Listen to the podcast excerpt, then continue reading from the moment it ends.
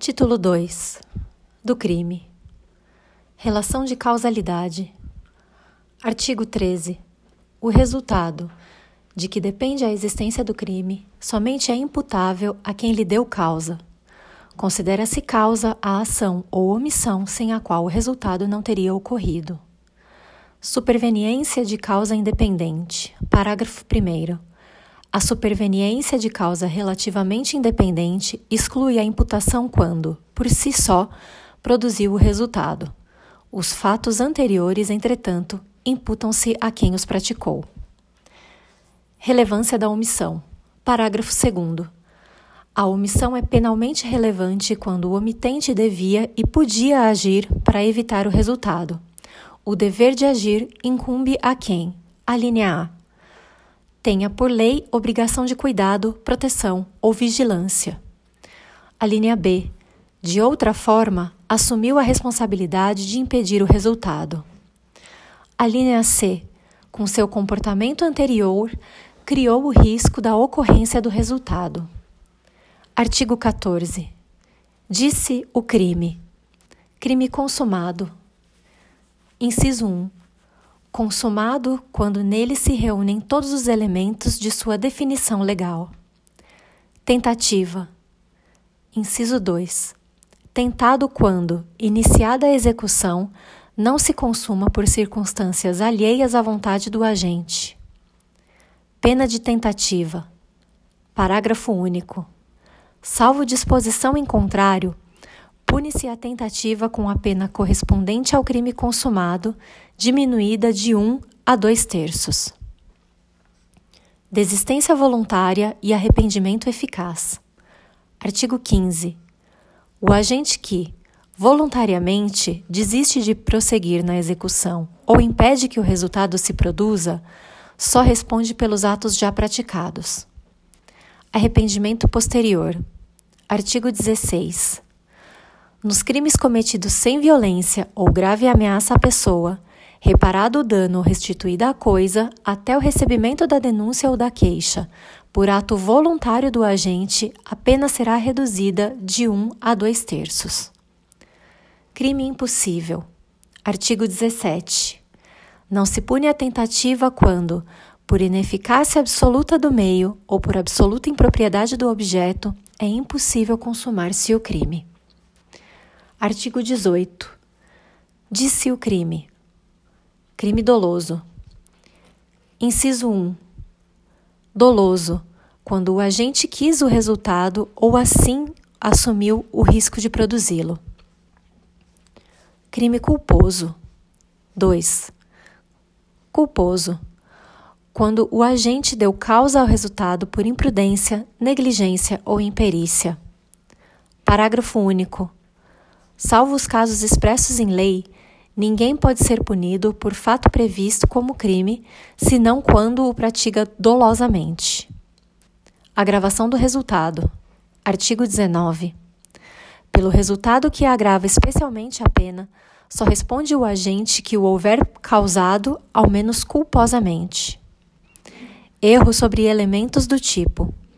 Artigo 20.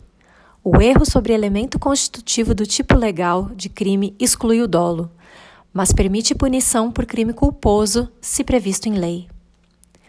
Discriminantes putativas. Parágrafo 1. É isento de pena quem, por erro plenamente justificado pelas circunstâncias, supõe situação de fato que, se existisse, tor tornaria a ação legítima não há isenção de pena quando o erro deriva de culpa e o fato é punível como crime culposo. Erro determinado por terceiro. Parágrafo 2. Corresponde pelo crime o terceiro que determina o erro. Erro sobre a pessoa. Parágrafo 3. O erro quanto à pessoa contra a qual o crime é praticado não isenta de pena. Se não consideram neste caso, as condições ou qualidades da vítima, senão as da pessoa contra quem o agente queria praticar o crime. Erro sobre a ilicitude do fato. Artigo 21. O desconhecimento da lei é inexcusável. O erro sobre a ilicitude do fato, se inevitável, isenta de pena. Se evitável, poderá diminuí-la de um sexto a um terço. Parágrafo único. Considera-se evitável o erro se o agente atua ou se omite sem a consciência da ilicitude do fato, quando lhe era possível, nas circunstâncias, ter ou atingir essa consciência. Coação irresistível e obediência hierárquica. Artigo 22. Se o fato é cometido sob coação irresistível ou em estrita ob obediência à ordem não manifestamente ilegal de superior hierárquico, só é punível o autor da coação ou da ordem. Exclusão da ilicitude. Artigo 23. Não há crime quando o agente pratica o fato. Inciso 1. Em estado de necessidade. Inciso 2. Em legítima defesa. Inciso 3. Em estrito cumprimento de dever legal ou no exercício regular de direito. Excesso punível. Parágrafo único. O agente, em qualquer das hipóteses deste artigo, responderá pelo excesso doloso ou culposo. Estado de necessidade. Artigo 24. Considera-se em estado de necessidade quem pratica o fato para salvar de perigo atual que não provocou por sua vontade, nem podia de outro modo evitar, direito próprio ou alheio, cujo sacrifício, nas circunstâncias, não era razoável exigir-se. Parágrafo 1. Não pode alegar estado de necessidade quem tinha o dever legal de enfrentar o perigo. Parágrafo 2. Embora seja razoável exigir-se o sacrifício do direito ameaçado, a pena poderá ser reduzida de um a dois terços. Legítima defesa. Artigo 25. Entende-se em legítima defesa quem, usando moderadamente os meios necessários, repele injusta agressão, atual ou iminente, a direito seu ou de outrem. Parágrafo único. Observados os requisitos previstos no caput deste artigo, considera-se também em legítima defesa o agente de segurança pública que repele agressão ou risco de agressão à vítima mantida refém durante a prática de crimes. Título 3 da imputabilidade penal. Inimputáveis. Artigo 26. É isento de pena o agente que, por doença mental ou desenvolvimento mental incompleto ou retardado, era, ao tempo da ação ou da omissão, inteiramente incapaz de entender o caráter ilícito do fato ou de determinar-se de acordo com esse entendimento.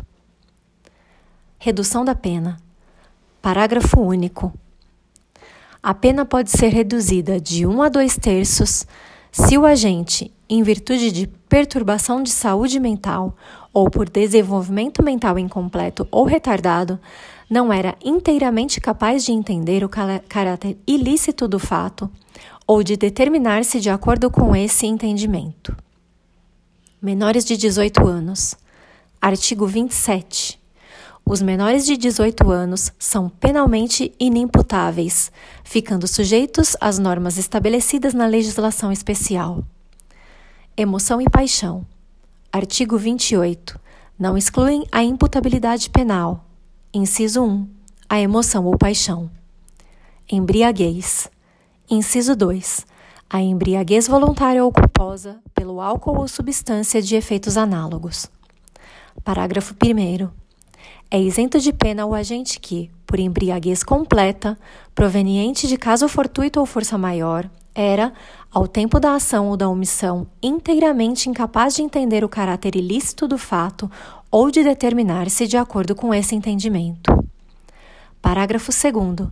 A pena pode ser reduzida de 1 a 2 terços se o agente, por embriaguez, proveniente de caso fortuito ou força maior, não possuía, ao tempo da ação ou da omissão, plena capacidade de entender o caráter ilícito do fato ou de determinar-se de acordo com esse entendimento. Título 4 do Concurso de Pessoas. Artigo 29. Quem de qualquer modo concorre para o crime incide nas penas a este combinadas, na medida de sua culpabilidade. Parágrafo 1. Se a participação for de menor importância, a pena pode ser diminuída de um sexto a um terço. Parágrafo 2. Se algum dos concorrentes quis participar de crime menos grave, ser-lhe-á aplicada a pena deste. Essa pena será aumentada até a metade, na hipótese de ter sido previsível o resultado mais grave. Circunstâncias incomunicáveis. Artigo 30.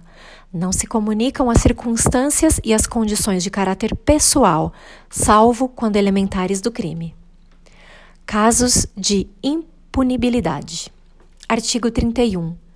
O ajuste, a determinação ou instigação e o auxílio, salvo disposição expressa em contrário, não são puníveis se o crime não chega, pelo menos, a ser tentado.